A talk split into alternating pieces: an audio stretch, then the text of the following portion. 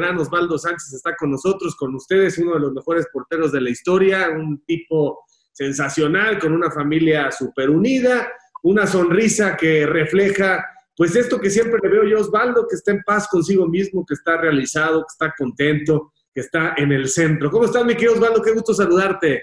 Javier, ¿cómo estás? La verdad, muy feliz y contento de verte después de tanto tiempo. Te sigo la huella, nunca te la pierdo y feliz de estar en tu programa y agradecido contigo por haberme inmiscuido en este rollo de la, de la televisión. La verdad, me siento muy contento. Te mando un abrazote. Igualmente, Osvaldo, y mejoras y mejoras. ¿Cómo estás? ¿Ya como pez en el agua o te has querido salir para irte a la banca o a las como presidente de un club?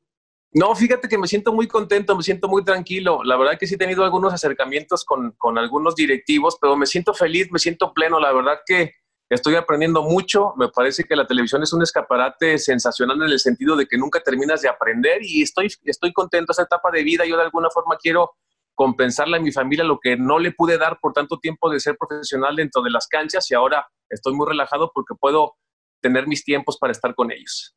Oye, ¿ya cuántos años de matrimonio y qué edad tienen tus hijos? Híjole, de matrimonio ya 21 años, casi 22. Mis hijas, las mayores, tienen 20, Michelle y Kiara.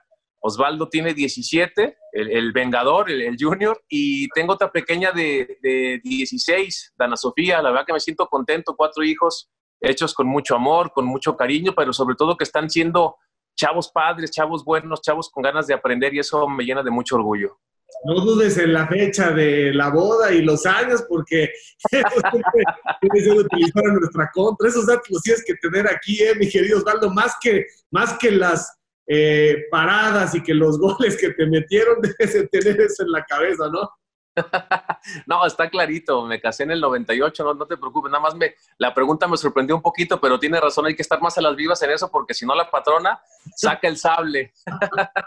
y en el confinamiento, ¿qué estás aprendiendo? Porque es una convivencia intensa, extrema con cada miembro de la familia. ¿Y cómo ayudas? ¿Y cómo esperas que, que salgamos de esto? ¿Mejores, peores, iguales? ¿Qué esperanza tienes de que esto nos ayude a transformar un poco la visión consumista y de corto plazo y de simplemente estar eh, viendo el capital en lugar de valorar el tiempo que tenemos, ¿no? Que al final es lo más valioso de la vida. ¿Cómo la estás pasando? Bien, me estoy reencontrando con mi familia, mis hijas ya por edad están estudiando en otra ciudad, entonces desde que empezó esta cuarentena sesentena o septentena o como se le diga, la verdad que hemos estado conviviendo mucho, creo que es una gran enseñanza para poder ser resilientes ante una situación muy complicada y una situación que no se va a terminar pronto.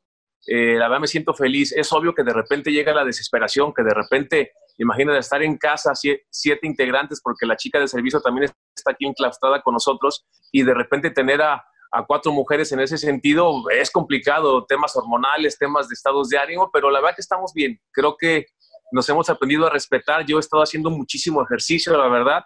Creo que estoy más en forma que cuando jugaba. Ya les voy a dar a, a Irarragorri o a Mauri Vergara a ver si me dan chance, porque creo que estoy en forma otra vez. ¿Y, tienen novios las niñas y novia tu hijo? ¿Cómo le están haciendo? ¿Están separados? Ya me tocaste un tema que no quería tocar. Nos vemos, eh, con permiso. no, la verdad que ahorita, gracias a Dios, todos están bien, están enfocados en sus estudios. Afortunadamente, esta contingencia nos tomó sin tener una, una relación mis hijos eh, con alguna pareja y eso está más tranquilo porque no tienen esa inquietud. Sabes, mi familia es la, verdad que bastante resiliente, son muy conscientes, por eso te digo que me, tocó buenos, me tocaron buenos chavos gracias a mi esposa, porque yo soy el que estoy un poco más desesperado de repente queriendo salir a hacer los pendientes. Ellos no, ellos están más, más, más metidos en sus temas escolares y, y, muy tranquilos y muy contentos. Afortunadamente tienen una casa en donde pueden divertirse de una u otra forma y eso también ayuda. Ahora valoras eso, ¿no? El haber invertido en una buena casa que tuviera espacios importantes para su esparcimiento, porque la verdad que le hemos sacado jugo al último metro de toda esta casa que es su casa. Gracias. ¿Estás en Guadalajara? En Torreón, fíjate que me quedé en Torreón. Ajá. Okay. Lo, que dice la, lo que dice la tradición, o el que toma agua de la laguna se queda en la laguna. ¿Sabes qué pasa? Que tengo ya casi 13 años viviendo acá. Mis hijas llegaron muy pequeñas, tenían 6 años, iban a cumplir 7 cuando llegaron. La pequeña tenía uno. Entonces realmente su entorno eh, está realizado acá en la comarca lagunera, una tierra que, que es cálida, que la gente es abierta. Entonces todos los amigos de mis hijos están acá, ¿sabes? Realmente por eso estamos tranquilos. Cuando me retiré, tenía todavía previo a eso la oportunidad de salir de esta ciudad a seguir jugando y una plática que tuve con mi familia se me quedó muy clavada y fue cuando dije, no, se acabó lo que se vendía, ¿no? Ellos me dijeron, papá, nosotros ya no nos queremos mover de acá. Entonces deseché esa oferta que tenía para seguir jugando porque para mí a esa edad, ya tenía yo 41 años, pues era más importante estar con la familia, como te dije en la introducción, el poder regresar el tiempo que no puedes dárselo cuando estás en activo, porque mi carrera fue muy padre, de repente desde sub-20, selección nacional, sub-23, mayor, entonces tus vacaciones era estar prácticamente concentrado en el centro de capacitación, entonces ahora que estoy con ellos, estoy de alguna forma retomando esa parte que, que quedó en el olvido para mis hijos, ¿no? Oye, Osvaldo, y seguramente hay una parte positiva en todo, desde luego no es tan importante, pero yo tengo hijos de 22 y de 20 y estoy feliz nada más que te lo tengo que decir bajito porque... A ver. Gracias a la pandemia... Déjame acerco. Estos canijos ya no van al antro y entonces te duermo bien. Sí, la verdad que sí, es una tranquilidad, ¿no? De alguna forma en que los chavos estén en casa. Me queda claro que para ellos es, es más difícil, ¿no? Porque están en su pleno desarrollo, sus amigos están fuera, nosotros como quiera ya estamos realizados, tú tienes tu pareja, tienes tus hijos menores. Eh, en ese sentido, ellos que, tienen que salir a divertirse, a, buscarse el camino en la vida, pues ha sido complicado, pero te repito, en lo personal, muy contento porque mis hijos han sido muy coherentes ante esta situación. ¿Y qué nos puede dejar, este, Javier? Pues yo creo que el hecho de, de no ser tan materialista. Esa es mi conclusión, ¿no? El disfrutar más de las cosas importantes de la vida, que a veces no son eh, unos tenis de marca o unas vacaciones espectaculares por la mejor parte del mundo, sino simplemente estar con la gente que te quiere y que quieres y de alguna forma ver un mundo diferente, ver todos los acontecimientos que hay alrededor del mundo en torno a la pandemia y más allá del virus del COVID, que es muy complicado y peligroso, pues el virus del miedo, el virus de la economía, ¿no? El virus de la inseguridad que está empezando a propiciar toda esta situación, ¿no?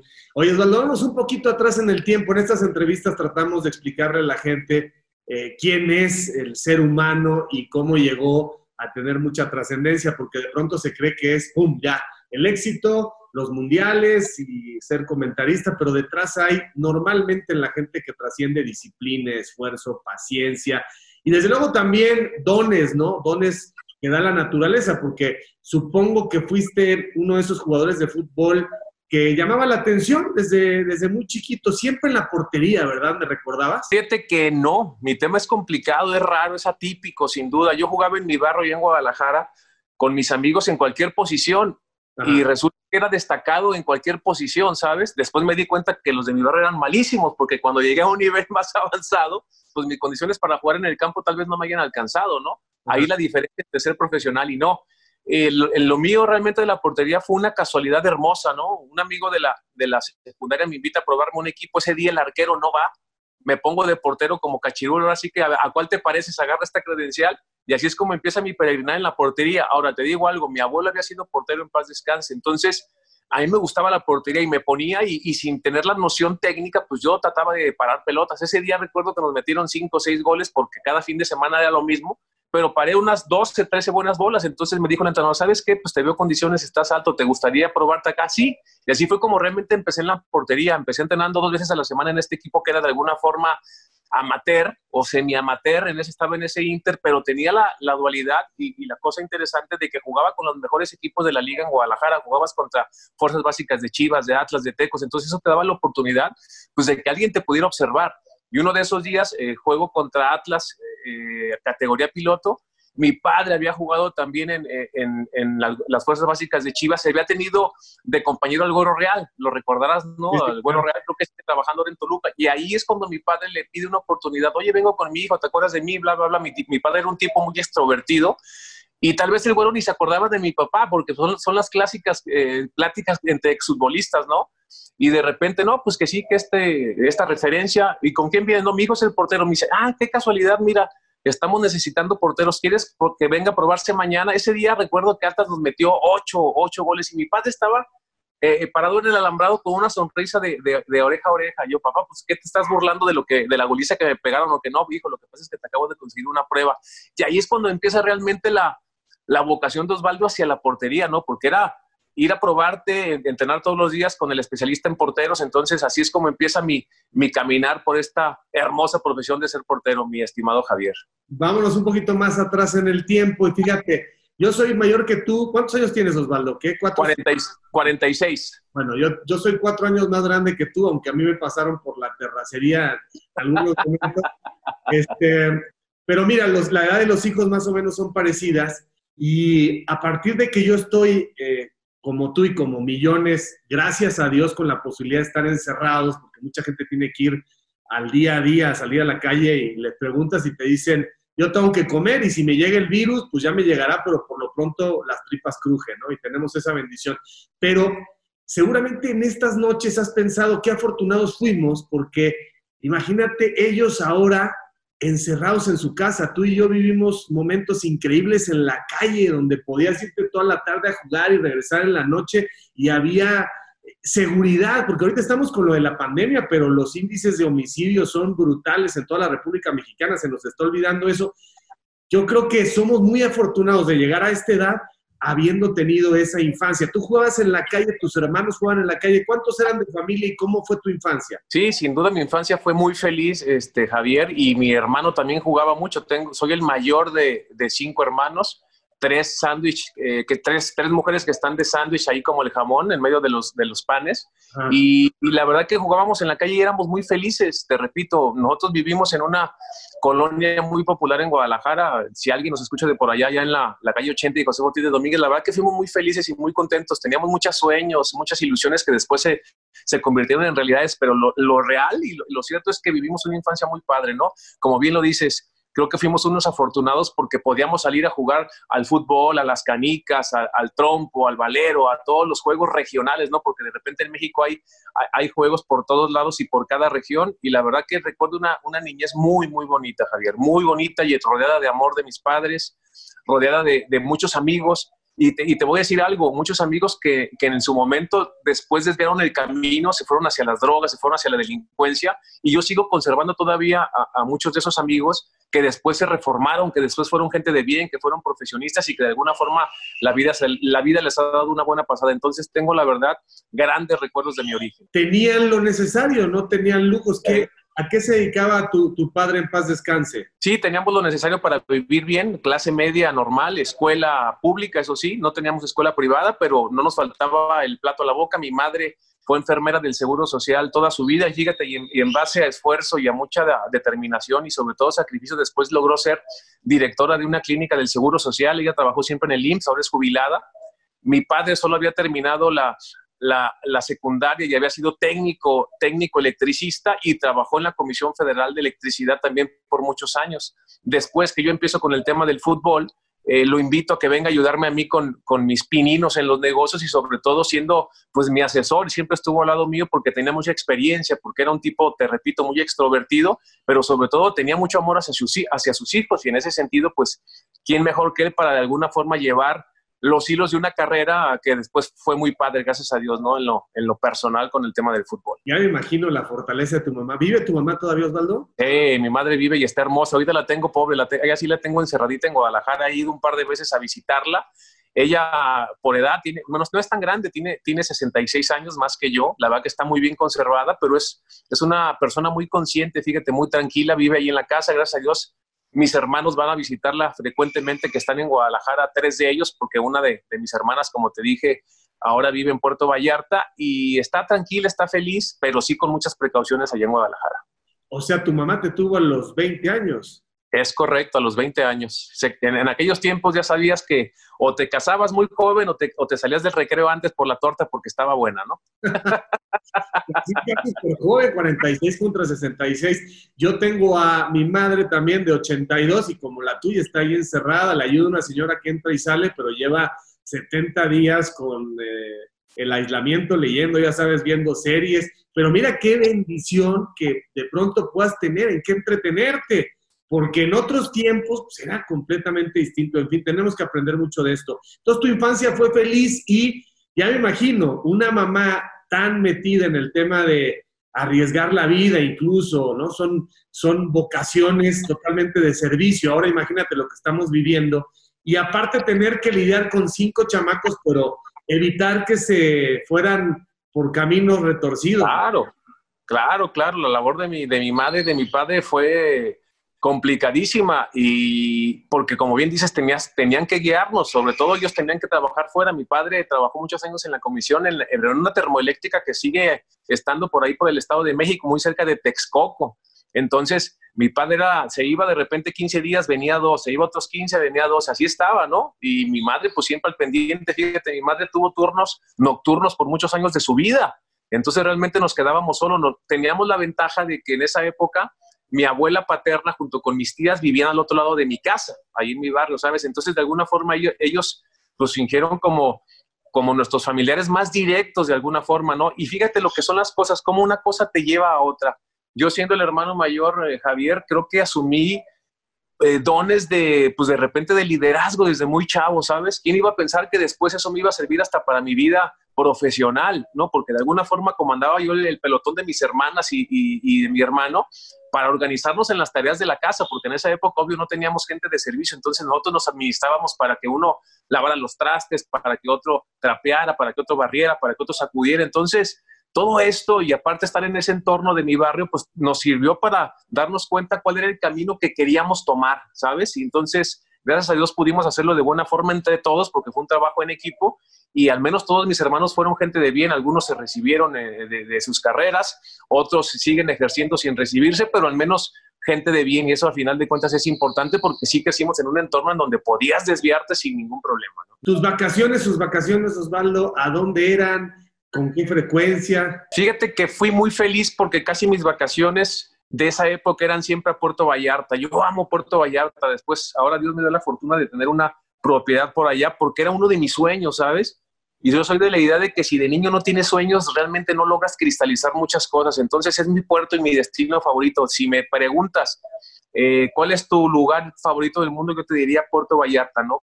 Porque me encanta todo ese rollo, porque me llena de nostalgia que iba muy frecuentemente a ese puerto en donde a veces había para comer en un buen restaurante y a veces teníamos que ir a los tacos de la esquina, pero éramos muy felices, ¿no? Me iba con mis tías, me iba con mi abuelo, me iba con mis padres. Entonces, fíjate, Javier, que fui un tipo muy afortunado. Al ser el hijo mayor del matrimonio de mis padres, como consecuencia también fui el nieto mayor de, de esa familia paterna. Entonces era un, tipo que desde chavito mis tíos o mis tías, hijo, vente, te llevamos a Puerto Vallarta. Cuando íbamos? Cuando estaba de vacaciones en la escuela o de repente a veces hasta un día faltaba a la escuela un lunes porque nos íbamos viernes, sábado, domingo y regresábamos el lunes porque pues de Guadalajara a Vallarta la verdad está muy cerca en carro. Entonces, tengo grandes recuerdos de la playa, de mis tíos, de mis tías, de mis abuelos. La verdad, te repito, fui un niño muy, muy feliz y sobre todo, insisto, creciendo en un entorno en el que era eh, muy peligroso y probable que te pudieras desviar. Entonces, la verdad que me siento muy contento de la familia que Dios me dio porque me sirvió para formarme y sobre todo para cristalizar eh, cimientos o para poner cimientos y después ser un agente de bien, ¿no? ¿Y qué tan buen estudiante eras? Eh, ¿Flojonón o...? Fíjate, te voy a decir la verdad. Era, tenía que ser machetero, pero tuve una experiencia en donde me dio mucha pena. En la secundaria me quedó una materia, reprobé una materia. Fue la única materia en mi vida que reprobé. Entonces, no pude entrar a la preparatoria en ese ciclo por flojo, en una materia de matemáticas, pero fue por descuido y por flojo, esa es la verdad. Me dio tanta pena decirle a mis padres que sabían que con mucho esfuerzo nos mandaban a la escuela, que había reprobado, que dije, no, no, esto no es lo mío. Aparte, no era, no era el gran estudiante, pero no era tonto, simplemente a veces estaba en esa etapa como de flojera, ¿sabes? Que a muchos chavos les sucede de repente, ¿no? Eh, me propuse que no, no, no, iba a volver a reprobar una materia y gracias a Dios no reprobé. Al contrario, un día gané en la, en la prepa hasta un concurso de conocimientos. Entonces me queda claro que tonto no era, ¿no? No era la eminencia, pero no era, no era, no era el peor. Entonces así fue más o menos mi desarrollo escolar. Después me toca terminar la preparatoria, hablo con mis padres y les digo, a ver, me están invitando ya al Atlas, estoy con la posibilidad de ir a una sub-20 de México no podía poder con las dos cosas, porque en aquella época no había escuelas en línea como ahora, ¿no? Era, era más difícil de alguna forma eh, el seguir estudiando y poder jugar fútbol. Entonces yo al hablar con mis padres me dicen, oye, pues nosotros te seguiremos apoyando con lo que necesites, métete de lleno al fútbol y si ese es tu sueño, dale. Entonces tuve padres en donde me apoyaron, eh, porque de repente cuántas historias hay de amigos tuyos y amigos míos que jugaban bastante bien al fútbol, pero resulta que cuando fueron con el padre a platicar, no, no, no, aquí necesitamos abogados, la empresa es de arquitectura y tienes que estudiar arquitectura. Entonces, la verdad que fui afortunado en ese sentido, ¿no? ¿Qué tanto la religión acompañó esos momentos de primaria, de secundaria, como para que también no cortaras por un camino falso, no tomaras un callejón que otros tomaron? ¿Qué tanto te infundieron la religión? Fíjate que mucho y estoy muy contento por eso. Soy católico 100%, uh, éramos de, misa cada fin de semana, cada domingo. Eh, y eso se lo debo a, mi madre, sin duda, y a, mis dos abuelas, ¿no? Ya, descansan allá con Dios, pero la verdad que ellas nos exigían de alguna forma tenerle temor a Dios. Entonces es importante en estos tiempos que la gente de verdad tenga ese temor, ¿sabes? Porque al tener, eh, al tener esa, ese miedo a hacer cosas, eh, de repente te vas por el camino bueno, ¿no? Ahora en estos tiempos de tanta violencia, de tantas redes sociales, que no digo que sean malas, pero muchas veces mal enfocadas, si no tienes una creencia fija, pues es complicado y te puedes desviar. Entonces, de que influyó en mi vida, influyó, pero muchísimo y para bien, creo yo, en ese sentido. Y en los grupos de amigos en el salón, ¿eras de los que bromeaba, de los que albureaba, de los que buleaba, o eras promedio? Porque tienes ahí como una parte de la personalidad donde te sale el diablillo a veces, ¿o no? no, sí tengo mi personalidad. Fíjate que era un tipo muy tranquilo. Era un tipo introvertido hasta cierto punto, no me, no me gustaban los problemas, nunca me han gustado, no me metía mucho con todos, tenía siempre dos, tres amigos, éramos de la palomilla, que nos reíamos de todo, pero que teníamos temor de hacer cosas que nos pudieran llevar a una consecuencia grave, ¿sabes? Entonces, le íbamos llevando bien, eso sí, cuando había que meterle a los, a los catorrazos o a los madrazos, perdón por mi francés, pues le metíamos, porque la sí me peleé varias veces, porque de repente tienes que defenderte, ¿sabes? No tenía temor de repente enfrentarme con la gente, pero no buscaba eso, ¿no? Yo te platico una anécdota, de repente estaba yo un día en la escuela y en la secundaria iba un chavo y me dice, oye, que, eh, que si que hay, un, hay un tipo al que le caes gordo, si te quieres pelear con él, y yo, yo ni lo conozco, ¿cómo voy a pelear con él? Entonces, con la burla de todos los amigos alrededor, ah, le tienes miedo, no seas sacatón, que no sé qué, pues terminé, terminé peleándome con un tipo que ni conocía, ¿sabes? Pero entonces era, era, como de repente sacar tu parte fuerte para, para que te respetaran, ¿no? Así era la, la vivencia en aquellos tiempos en, en, Guadalajara, en el entorno en donde yo me desarrollaba. Bueno, llega esta oportunidad con el Atlas. Eh, el perfil del portero, personalmente, ya lo sabemos todos, pero vale la pena que de alguien que tuvo... Alto, alto, fuerte y guapo, ¿no? pero a nivel de, de, a nivel de personalidad, o sea, primero primero hay que tener valor, pienso yo, porque hay que, hay, son movimientos a la hora de calentar, son los más extremos los que te pueden lesionar y en el propio juego, eh, un mano a mano con el delantero puede terminar en un rodillazo a tu pómulo si recuestas o cuando la pelota queda dividida, o sea, no hay tiempo de tener miedo en lo absoluto en la posición de arquero. ¿Esto es así? Es así, lo describes de manera perfecta. El portero es diferente. Y ¿sabes qué es lo padre de la portería, Javier? Que es en la posición en el terreno de juego en donde más vas a mejorar si te esfuerzas. Y te explico por qué. El que juega de central, de medio, de delantero o extremo, lo que me diga, la posición que quieras, exceptuando la portería, pues ya tiene una técnica natural. Y por más que la trabajes, sí la vas a perfeccionar, sí la vas a mejorar más no la vas a perfeccionar, ¿sabes? E, es muy complicado y en la portería como tienes la dualidad de que metes las manos, con las manos tienes más control y así mejoras muchísimo. Yo te, te, platico, de verdad, en la portería mejoré. Si me hubieras conocido cuando llegué al Atlas, te burlaban de mí, me decían el tablas, era el último que elegían en los, en los juegos de espacios reducidos, en donde los capitanes de repente se ponían alrededor, sacaban las casacas rojas, amarillas y naranjas y elegían a todos e invariablemente siempre era yo el último. Entonces, la verdad que sí tienes que tener una cepa y una naturaleza diferente, pero sobre todo más allá de esas condiciones, tienes que tener las ganas de esforzarte de manera extraordinaria, ¿sabes? Yo siempre he dicho que un esfuerzo extraordinario como consecuencia te va a llevar a un resultado extraordinario. Entonces el portero nace así, el portero se va formando así, está siempre solo, estás en la antesala de un gol que puede ser definitivo para algo. Entonces siempre al estar en esa desventaja, tu personalidad y tu carácter te terminan sacando a flote. Yo soy de la idea de que para ser un buen portero no solamente tienes que tener condiciones naturales, no solamente tienes que tener ganas de trabajar, tienes que tener un poder mental muy, muy grande, Javier. Y el que no tenga las tres condiciones es muy complicado. O yo hasta te la pongo fácil, el que no tenga el poder mental para controlar situaciones apremiantes, por más que tenga otras condiciones en la portería, no va a poder. ¿eh? Ahí se necesita personalidad, gallardía, coraje, es una cepa diferente. Por eso dicen que el portero eh, es normalmente el loco del equipo, ¿no? Y tienen razón. Tolerancia a la frustración, porque ya sé que muchas veces salvaste a tu equipo, pero de pronto cuando ves un partido extraordinario de todos tus compañeros frente a un rival importantísimo y el error tuyo determina el resultado, te vas a casa sintiéndote el más insignificante del planeta. Sin duda, sin duda, lo describes de manera perfecta. Sabes que está comprobado científicamente que un, una acción negativa en el ser humano tiene cinco veces más fuerza que una positiva. Entonces el error te lleva a pasar días en que no quieres asomarte a la calle, ¿sabes? Y esa es la verdad. Si te equivocas con tus amigos del barrio, te hacen la burla y eres el, pendejo de la semana. Perdón otra vez por mi francés, pero hablando entre francés y alemán en estos tiempos de contingencia.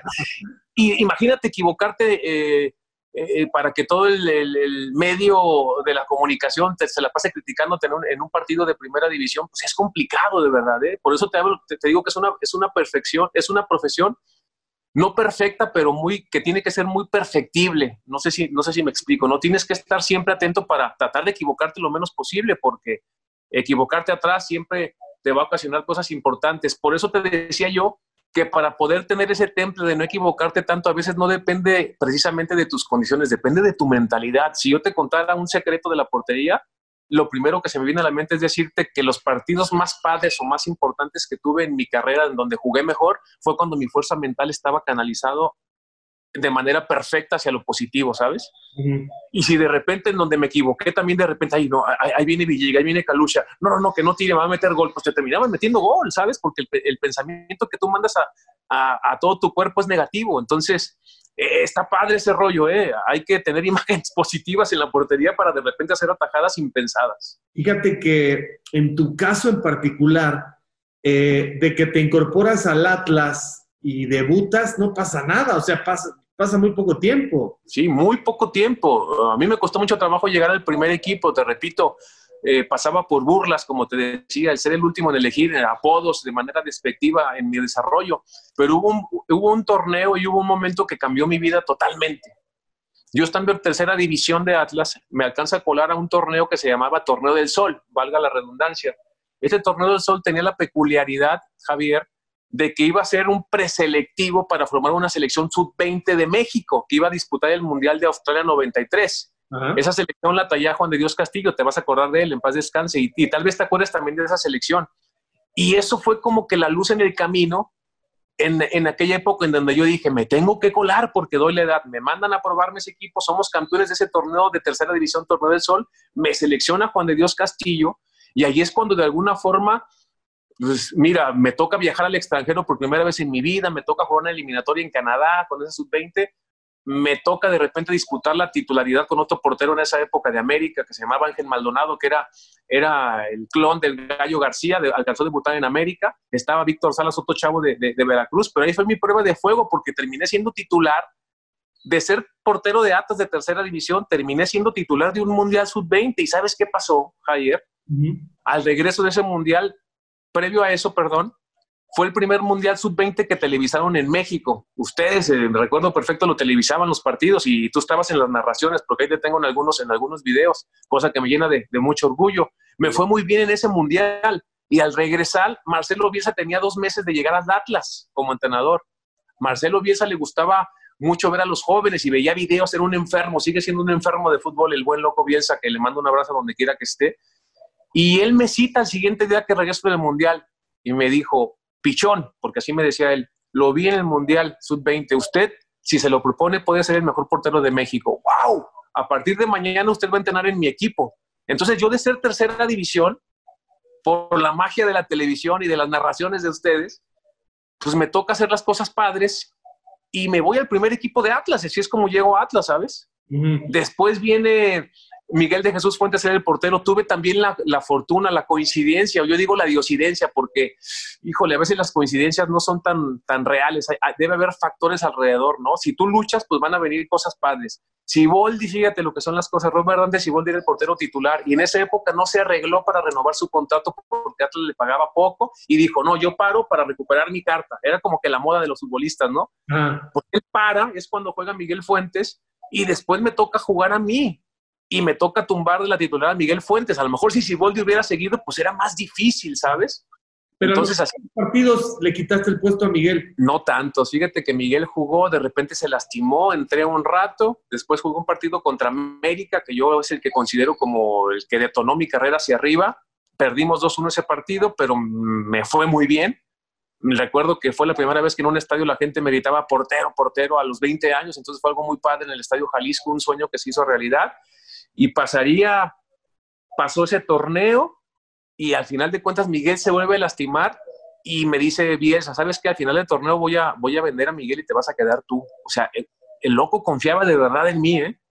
Y pasarían, ¿qué te digo? 12, 13 partidos de ese torneo, termino siendo titular y después son dos años constantes de jugar en Atlas y después viene la gran oportunidad de, de que me compre un grande como el América, ¿no? Ese fue mi paso en, en Atlas. Fue muy rápido, como bien lo dices. ¿Te acuerdas de las emociones en el debut? Las tengo a flor de piel y, lloré, lloré mucho, pero de tristeza. Fíjate lo que son las cosas. Esta, anécdota está muy buena.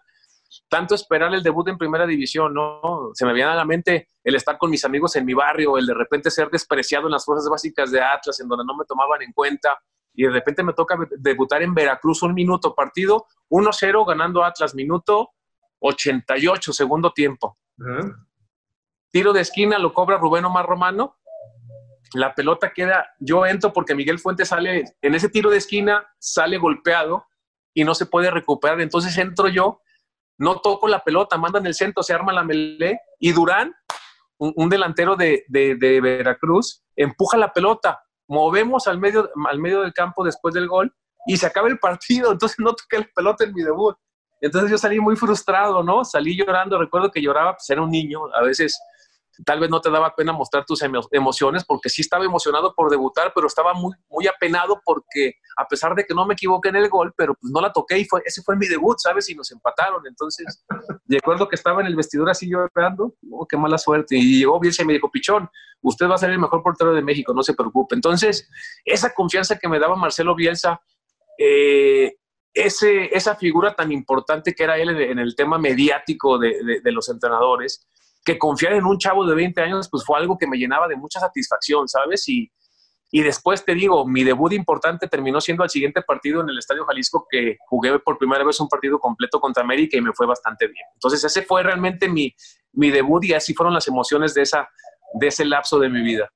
Oye, Osvaldo, yo recuerdo, o sea, eh, pocos tan completos, porque eras bueno en la línea, muy buenos reflejos, eh, muy buena salida, buenos despejes. Eh, ¿Cuál sería tu debilidad? Porque la verdad es que tenías potencia de piernas, presencia, obviamente, ¿no? Que dicen que los porteros primero tienen que parecerlo. ¿Qué fue lo que te tardó más en, entender que debías mejorar? Nada, sin duda, Javier, de jugar con los pies.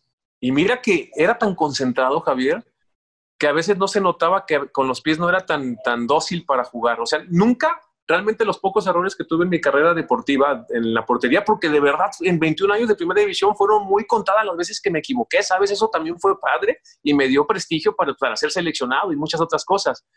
Pero nunca me equivoqué jugando con los pies, ¿sabes? Y era lo que le daba siempre más importancia. A mí siempre que me regresaban la pelota, yo tenía muy claro que como no tenía una técnica tan depurada, más bien era reapurada, pues tenía que controlar, tenía que controlar de manera dirigida ¿sabes? Un control orientado para si no podías jugar con algún compañero, tirarla para afuera sin bronca. Entonces, entendí muy bien eso, ¿no?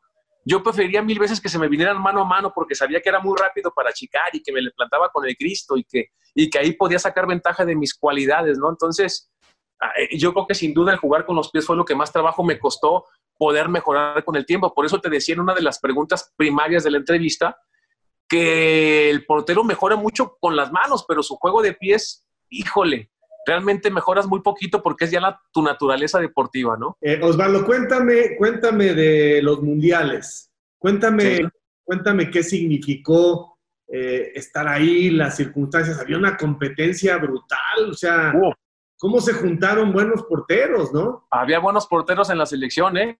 En esa época, no como ahora. Ahí si no te creas, nadie nos está escuchando.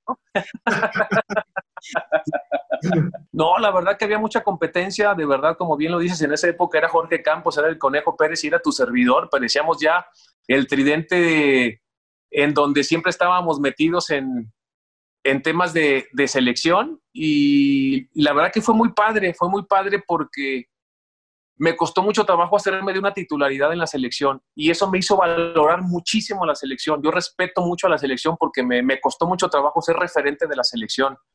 Eh, me, me, chuté dos, dos, mundiales en la banca, eh, Japón, eh, Francia 98 y Japón y Corea 2002. Después vino Alemania, que me tocó ser titular de PAPA y referente importante de la selección. Pude cristalizar ese sueño de ser futbolista profesional y ser titular en un mundial porque era algo del cual no me podía ir. ¿Cuántos porteros no han tenido una gran carrera y no han, sido, no han podido ser titulares en un mundial? Ahí está el caso de Chuy Corona, de tu amado Cruz Azul. ¿Todavía sigue siendo Cruz Azul o ya te da vergüenza decirlo? ¿Qué te pasa? Entonces... A la muerte, chico. Eso, caray. Entonces, eh, la verdad que fue muy padre, te repito, valoré muchísimo esa parte de, de, cuidar mi posición en la selección porque me costó mucho trabajo ser titular indiscutible. ¿no? Y, cuéntame, cuéntame de tu último momento en el Mundial 2006. Fue mi última participación importante en selección en un torneo tan, de tanta envergadura y estuvo empañado del tema de mi padre. Eh, si mal no recuerdas, ¿no? En, esa situación tan complicada en donde, en donde tres días antes de que iniciara el Mundial mi padre fallece, ¿sabes? Y eso me, me dejó una gran lección porque yo tres horas antes de que mi padre se infartara, hablo con él por teléfono, ¿sabes? Yo tenía tres, cuatro días, esto no lo he contado nunca y quiero aprovechar tu espacio para contarlo con el respeto y el cariño que te tengo. Gracias.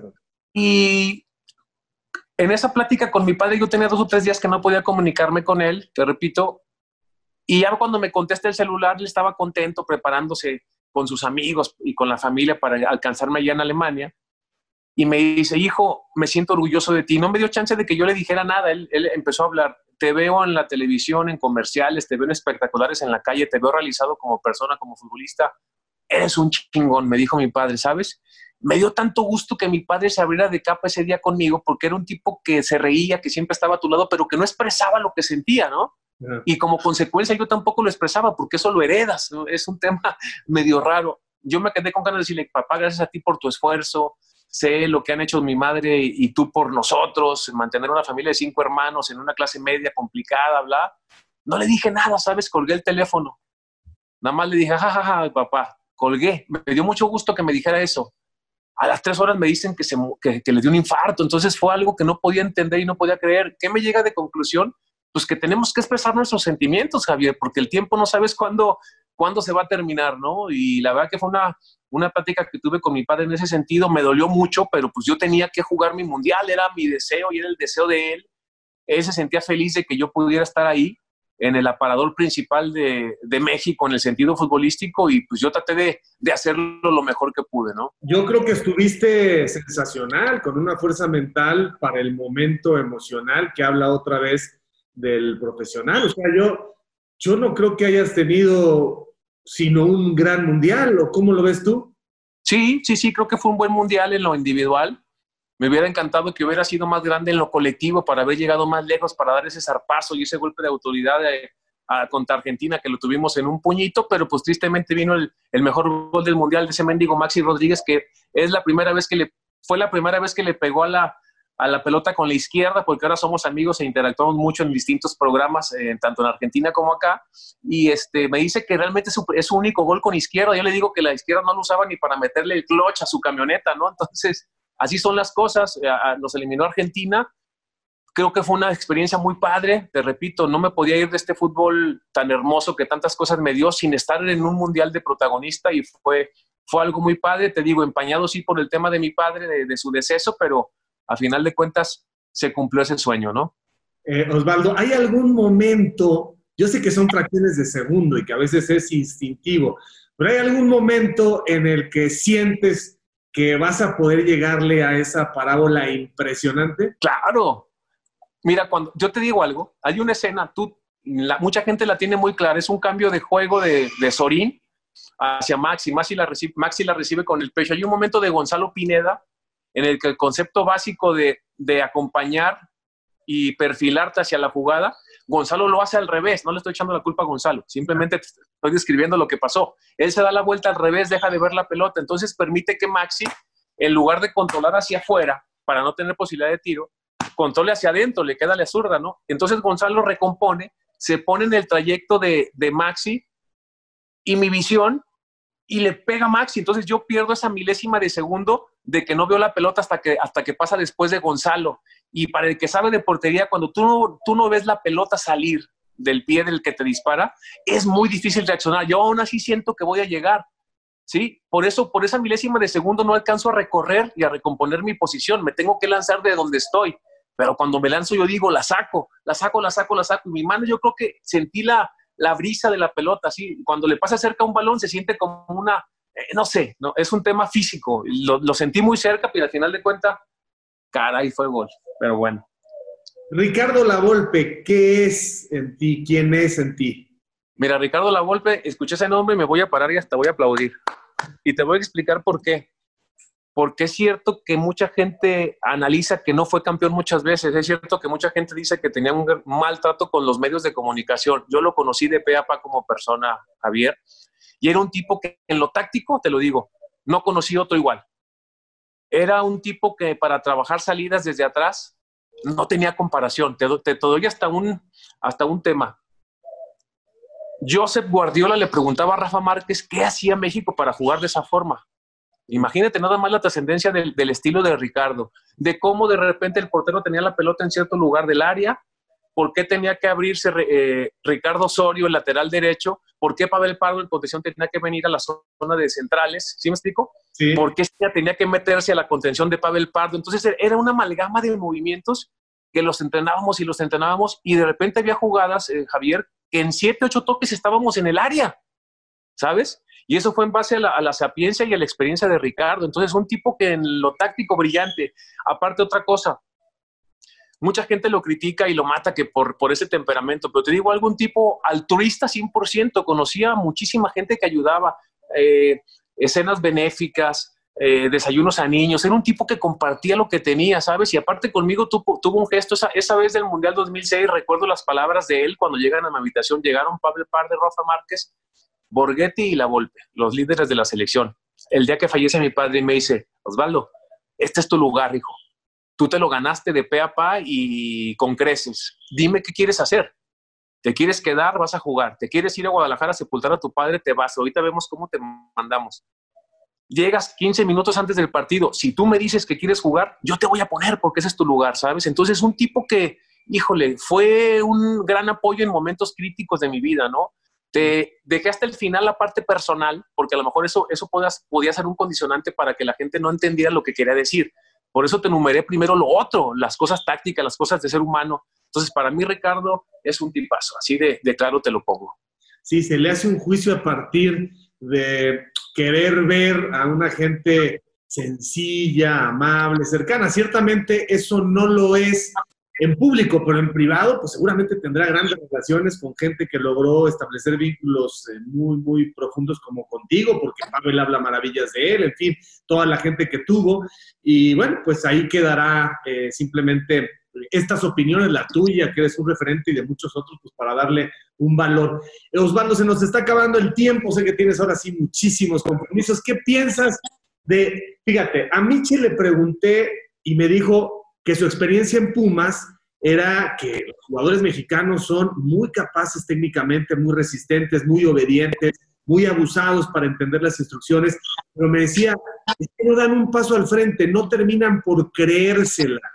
Eh, y ahora el señor Osorio, Juan Carlos Osorio, que yo no soy de los que se lo acaba simplemente y le dice vende humo o que enredó mucho las cosas, pero tampoco soy de los que en su momento dijo, wow, ya llegó el que va a cambiar la historia de esto, creo que son claroscuros. Acaba de decir lo que tú ya sabes, que les preguntó a los jugadores en el último mundial, antes del juego contra Brasil, que si tenían, obviamente, el foco y la intención de ganar y que escuchó silencio.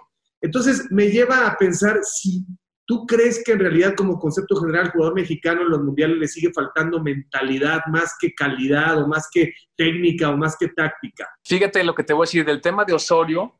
Creo yo que se equivoca por ventilar esas cosas dos años después de que pasaron. Creo que las cosas se tienen que hacer en tiempo y forma, porque ahora el que queda mal es él, ¿sabes? Eh, esa es mi percepción.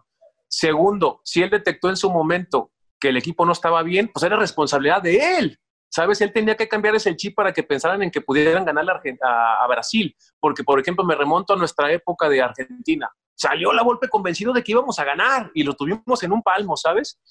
Eh, tercero, yo creo que al futbolista mexicano le falta seguir trabajando en lo mental, sí, sí le falta seguir trabajando en lo mental para dar ese saltito que, que no está cosa de nada, ya fuimos campeones sub-17, ya sub-20 grandes actuaciones a nivel mundial, ya fuimos campeones olímpicos, entonces yo creo que estamos cada vez más cerca. Yo enfocaría, si yo fuera directivo, enfocaría muchísimo de mi presupuesto anual al PNL, a la programación neurolingüística al meterte desde las fuerzas básicas con especialistas para que te vayan asesorando en que tu panorama mental se vaya abriendo hacia querer conseguir cosas importantes. El tema es que en México también es un, es un fútbol en donde se paga bastante bien, Javier, y como consecuencia a veces el futbolista está más preocupado por traer un cortecito de pelo rapadito con su rayita, ponerse tatuajes. A veces hay que entender que para poder llegar a eso, porque también está padre tener y disfrutar esas mieles de ser futbolista, pero primero tienes que sacrificar yo en alguna parte de la entrevista o de esta gran plática que hemos tenido, en mi entender, te decía que para conseguir cosas extraordinarias, pues había que hacer esfuerzos extraordinarios y siento que de repente a veces estamos cómodos en otros sentidos, ¿no? Y otra cosa, en los mundiales nos ha faltado fortuna también, esa fortuna que debes de tener para que no nos metan el mejor gol del mundial como en el 2006, esa fortuna que debes de tener para que, para que Rafa no le haga penalti a Robin cuando lo tenías prácticamente resuelto, ¿sabes? Entonces, es, una, es un poquito de todo. Yo creo que todos somos responsables, amamos el fútbol mexicano y creo que todos podemos de alguna forma colaborar para que esto pronto se consiga algo, algo que nos lleve a trascender a nivel mundial, porque es cierto lo que dice Mitchell, como lo me comentas, el futbolista mexicano no es lento, es rápido, es resistente, es fuerte, cada vez se, alimenta mejor y el entrenamiento invisible lo aplica de mejor forma. ¿A qué me refiero con entrenamiento invisible? Descanso, eh, alimentación, eh, métodos recuperatorios. Entonces, yo creo que estamos muy cerca de conseguir algo grande. Sí, mentalidad también tiene que ver con esto que dices, ¿no? Romper un poco la zona de confort para ir como va el argentino, que no lo piensa, o sea, o es la fábrica, o es cargar cajas para ir a, ah, de Bastos, o te vas a jugar a Europa y a empezar un nuevo mundo, ¿no? Así de claro, cuando un argentino viene a los equipos mexicanos, te quiere arrancar la cabeza, ¿sabes? Te quiere arrancar la cabeza y resulta que le pagaron tres veces lo que ganaba en Argentina, ¿sí? Cuando se da cuenta lo que gana un referente en otro equipo importante de México en su posición, se quiere volver loco porque se vino por muy poco, ¿sabes? Entonces, imagínate la mentalidad que estos chavos deben de tener para poder salvar a sus familias de, situaciones apremiantes en donde viven en el origen, ¿no? Entonces, sí siento que en ese sentido tenemos que trabajar más en lo mental, estoy convencido. Mi querido Osvaldo, muchísimas gracias por tu tiempo, qué gran charla, gracias por permitirnos conocerte un poco más y bueno, queda clarísimo que en estos 50 minutos la gente ya sabe por qué hay un eh, ser que trascendió, porque el éxito entendido como realización profesional, no como fama, no como dinero, porque pues hay una historia de sacrificio y de convicción a ti, hermano. Nadie te paró todo el tiempo, sigues caminando hacia el frente. Así que mi gratitud, mi reconocimiento, mi cariño, mi querido Osvaldo. Javier, al contrario, muy agradecido por esta oportunidad de estar en tu programa. De verdad que me dio mucho gusto estar contigo. Aprovecho abiertamente para agradecerte la oportunidad que me diste en su momento cuando anuncié mi retiro de, meterme a, a los temas de comunicación. Te lo valoro y te lo apreciaré toda la vida porque me has enseñado a que la vida también no se termina cuando te retiras, ¿sabes? El futbolista muchas veces tiene ese concepto de que ya fuiste futbolista, se acabó, que sigue. Entonces, eh, me sigo desarrollando gracias a tu, a tu visión. Gracias y, que sigan los éxitos. Un abrazo para toda tu familia. Gracias, Osvaldo, pero fue muy fácil, hombre, porque el, el talento y la elocuencia ahí estaba. Yo nada más dije, pues es que no hay muchos en realidad que tengan esa sapiencia y esa capacidad para adaptarse. Mira, ya estás como un tiburón nadando en las aguas más turbulentas y te felicito porque la gente aprecia tu evolución todos los días y tus ganas de aprender. Estamos en el camino, mi querido Osvaldo. Un abrazo, cuídense mucho. Así que camaradas, por favor, no dejen de seguirme a través de todas mis redes, de suscribirse a mi canal, dale a la campanita, dale like, no te olvides de dejarme tus comentarios, yo mismo estaré respondiendo. Cambio y fuera, camaradas.